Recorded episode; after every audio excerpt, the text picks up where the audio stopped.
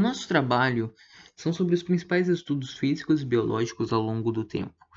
Obviamente não vai dar para falar de todos os estudos físicos e biológicos, porque são muitos. Vale ressaltar também que nós tentamos fazer isso da maneira mais resumida e simples possível, para todo mundo entender, basicamente. Uh, antes de começar a ser estudado a física e a biologia, teve a técnica de embalsamento dos egípcios. O que, que isso tem a ver? Bom, basicamente essa técnica ela exigia um conhecimento muito grande de plantas. Então, esse foi o primeiro registro que eu encontrei de física e biologia, da biologia no caso. Uh, na física, temos a alquimia. A alquimia, ela foi o primeiro registro de física e de química, e também de biologia, e ela é muito famosa, basicamente por causa que teve muita história envolvendo alquimia e várias outras coisas. A alquimia foi onde teve os primeiros avanços químicos e biológicos e físicos, basicamente. Uh, o que, que os alquimistas tentaram fazer? Eles tentaram criar a famosa transformação de chumbo em ouro. Eles também tentaram criar a pedra filosofal e o elixir da vida. Eles também tentaram criar várias outras coisas, porém as principais são essas. Uh, eles falharam nessas coisas. Não falharam em tudo, algumas vezes obtiveram sucesso, mas embora eles terem falhado em várias dessas coisas, graças à alquimia surgiu a física, a química e a biologia como conhecemos. Na biologia, nós tivemos, após a alquimia, a classificação dos seres vivos, feitas por Aristóteles. Aristóteles foi a primeira pessoa que classificou os seres vivos. Depois, uh, Carl Linné ele classificou dos seres vivos de novo. Após a classificação dos seres vivos, temos a medição do raio da Terra, feita por. Erastótenes ele fez, ele mediu uma cidade a outra e fez algumas contas. E segundo essas contas que ele fez, não vou dar muitos detalhes para não consumir muito tempo, mas ele chegou a, a conclusão que a Terra tinha 6.247 quilômetros de, de raio e também chegou à conclusão que a circunferência da Terra era 39.250. Hoje nós sabemos que a circunferência da Terra é 40.075 quilômetros e a, o raio dela é 6.000 370. Então, Erastótenes chegou muito, muito perto. Temos também depois a primeira experimentação médica feita por Claudio Galeto. Uh, tem um filme muito famoso sobre Claudio Galeto que se chama O Físico. Para quem quiser assistir, acho que, acho que tem na Netflix. E também ele acabou contribuindo muito para a anatomia. Quem contribuiu também muito para a anatomia foi Da Vinci com seus desenhos que descreviam basicamente um corpo humano por dentro, alguns deles. Da Vinci acabou ficando famoso mais por desenhar a Mona Lisa, mas ele também fez alguns desenhos sobre o corpo humano por dentro. Depois também temos Galileu Galilei, que inventou muitas coisas. Galileu Galilei ele é considerado por muitos o pai da física moderna basicamente. Ele fez muitas invenções e, e também ele descobriu várias coisas. Ele acabou criando seu próprio microscópio e também inventou o pêndulo do relógio e fez vários outros estudos. E ele contribuiu muito para a ciência como um todo. A microscópia foi um avanço bem significativo para a biologia. A partir dela foi possível começar os estudos das células, e ela possibilitou a observação e a exploração de diversas áreas. A teoria geração espontânea foi derrubada. Esse estudo começou a ser possível quando Anton Leeuwenhoek criou o primeiro microscópio. O mesmo também conseguiu identificar a levadura como um ser vivo. Para quem não sabe o que é levadura, é um organismo aeróbico unicelular, responsável pela fermentação de, e ela é utilizada na fabricação de cerveja. Isaac Newton foi um grande físico. Algumas pessoas consideram o nome mais importante da física. O mesmo criou diversas teorias e leis. A mais famosa delas é a lei da gravitação universal, que posteriormente foi corrigida por Einstein.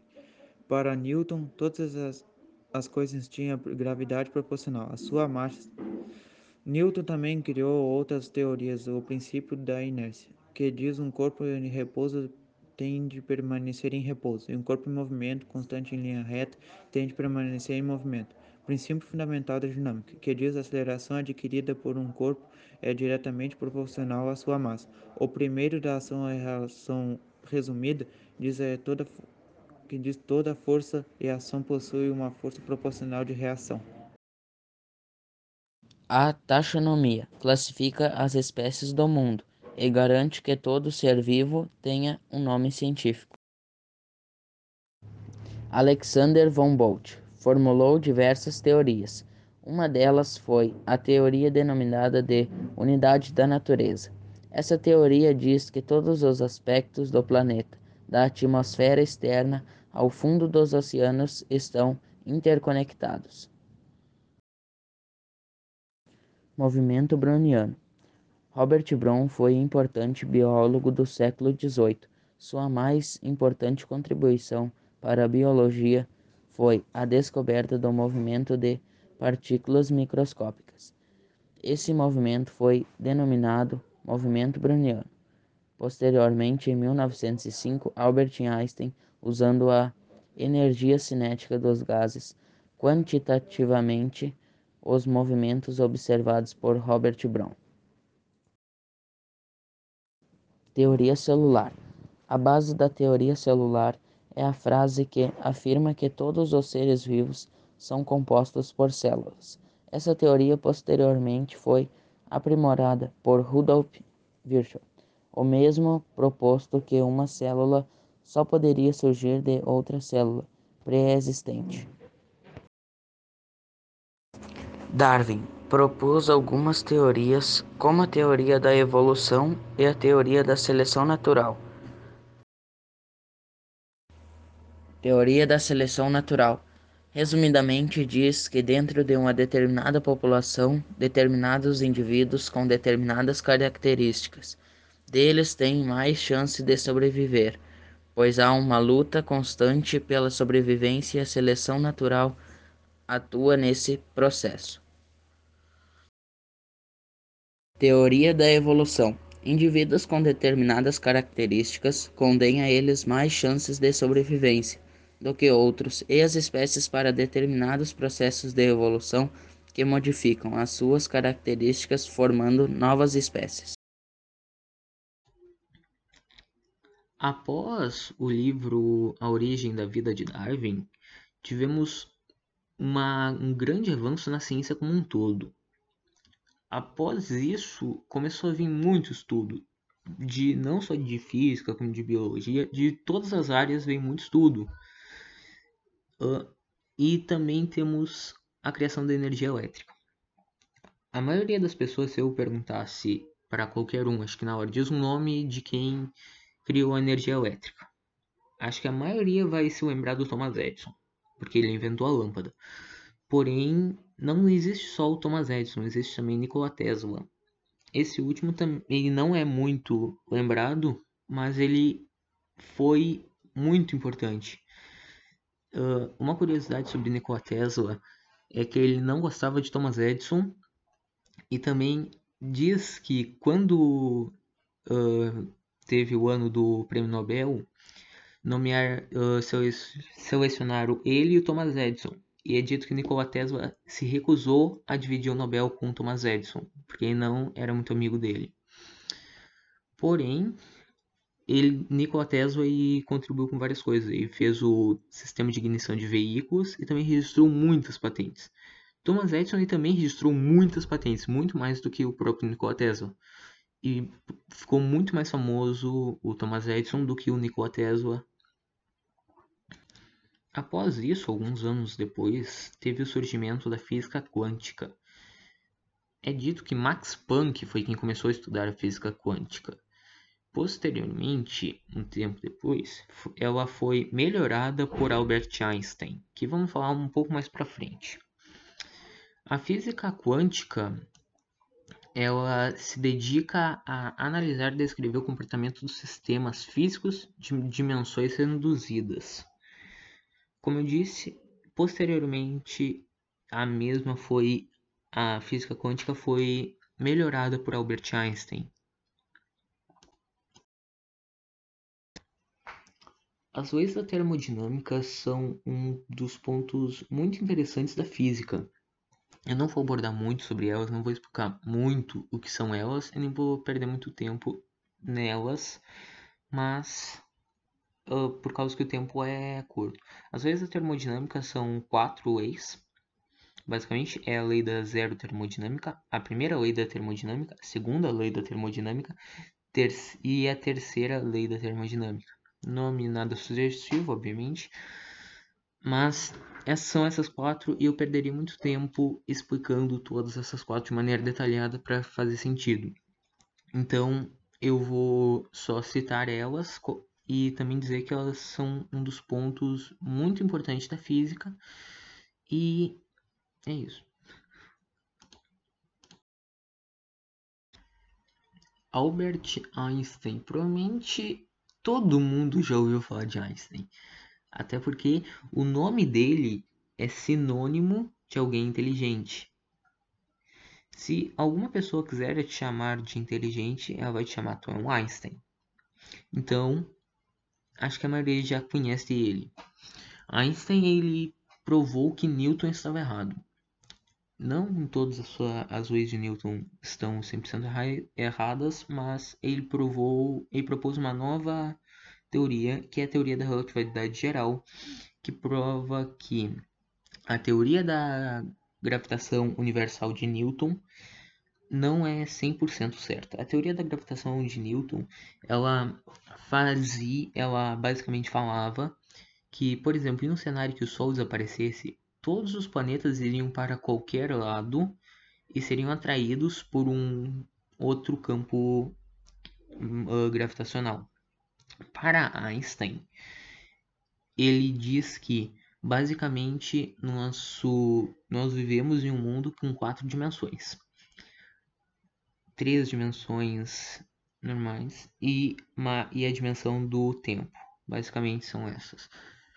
Essas dimensões seriam uma espécie de rede. Uh, vamos para entender melhor essa teoria, vamos imaginar que o nosso Sol é uma grande é uma grande bola de boliche. E vamos pensar que o, essas quatro dimensões são uma cama elástica. Se quando nós colocamos a bola de boliche na cama elástica, o tecido da bola da cama elástica vai, vai se deformar um pouco, vai para baixo por causa que a bola de boliche vai estar tá deformando esse, esse tecido da cama elástica, fazendo ela ir para baixo. Se nós colocarmos bolinhas de gude, as bolinhas de gude, o que, que elas vão fazer? Isso é óbvio, elas vão ir, ir até a bola de boliche e ficar andando em volta da bola de boliche até encostar nelas. Para Einstein, basicamente, era isso, é isso que acontece com o nosso sistema solar. E por isso estamos orbitando o Sol. O Sol é a bola de boliche e as bolinhas de gude são os nossos planetas. Então, para Einstein, nós não orbitamos o Sol porque o Sol tem uma massa maior do que o dos planetas e está nos puxando para eles. Mas sim por causa que a massa do Sol está deformando o tecido, o... essas dimensões, e por isso os planetas estão orbitando ele. Basicamente é essa a teoria da relatividade geral. Após Einstein, temos a última pessoa daqui, que é Stephen Hawking. Eu não sei exatamente se muitas pessoas se lembram do nome dele só de ouvir, mas acho que a maioria já ouviu, já viu pelo menos a foto dele. Ele já apareceu múltiplas vezes em Simpsons, multi, muitas, muitas vezes em Simpsons. Eu consigo me lembrar aqui de episódios que eu vi de Simpsons, acho que mais de três vezes Simpsons. Provavelmente foi mais que isso. Mas e por que, que ele é tão famoso? Pelo menos assim. Stephen Hawking, ele é um cara muito inteligente. Eu tenho, inclusive tenho um livro dele, Uma Breve História do Tempo. Esse livro ele ficou como mais vendido por 237 semanas. Stephen Hawking era uma pessoa muito inteligente. Sabe todas aquelas contas de física avançada que nós ficamos horas, tenta, horas tentando fazer e pensando, e muitas vezes erramos? Pois então, Stephen Hawking faz, ele fazia todas essas contas de cabeça, porque ele não conseguia, não conseguia se mexer por conta da doença dele. Então ele fazia todas essas contas de cabeça. Embora Stephen Hawking é uma, foi uma pessoa muito inteligente, ele nunca ganhou nenhum prêmio Nobel. Isso porque a principal teoria dele, que é a teoria da radiação Hawking, ela nunca foi de fato comprovada. Eu acabei, uh, após eu terminar de escrever a pesquisa, eu acabei lendo em alguns blogs que essa teoria já tinha sido comprovada aqui, mas por ser um artigo muito recente do, desses blogs e eu também não ter certeza, eu decidi não colocar aqui escrito no trabalho para não correr o risco de dizer uma informação errada. Mas até então, até o ano passado pelo menos, ela nunca tinha sido comprovada a teoria da, da radiação Hawking. A teoria da radiação Hawking basicamente dizia que em volta do buraco negro tinha radiação. É basicamente isso. Óbvio, tem muito mais que isso, muito mais explicação que isso, mas é basicamente isso. A maioria dos físicos acreditam que essa teoria é verdade. Porém, ela nunca foi comprovada, por isso que Hawking nunca ganhou nenhum prêmio Nobel.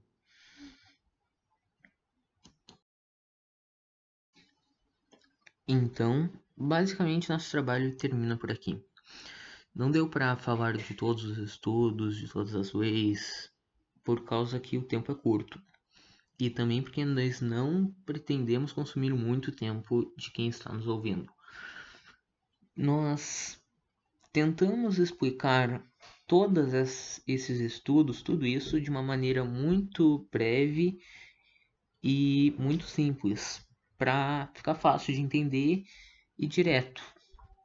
Basicamente, nós não nos focamos em tentar ensinar realmente como se faz as coisas, porque esse não é o intuito do trabalho.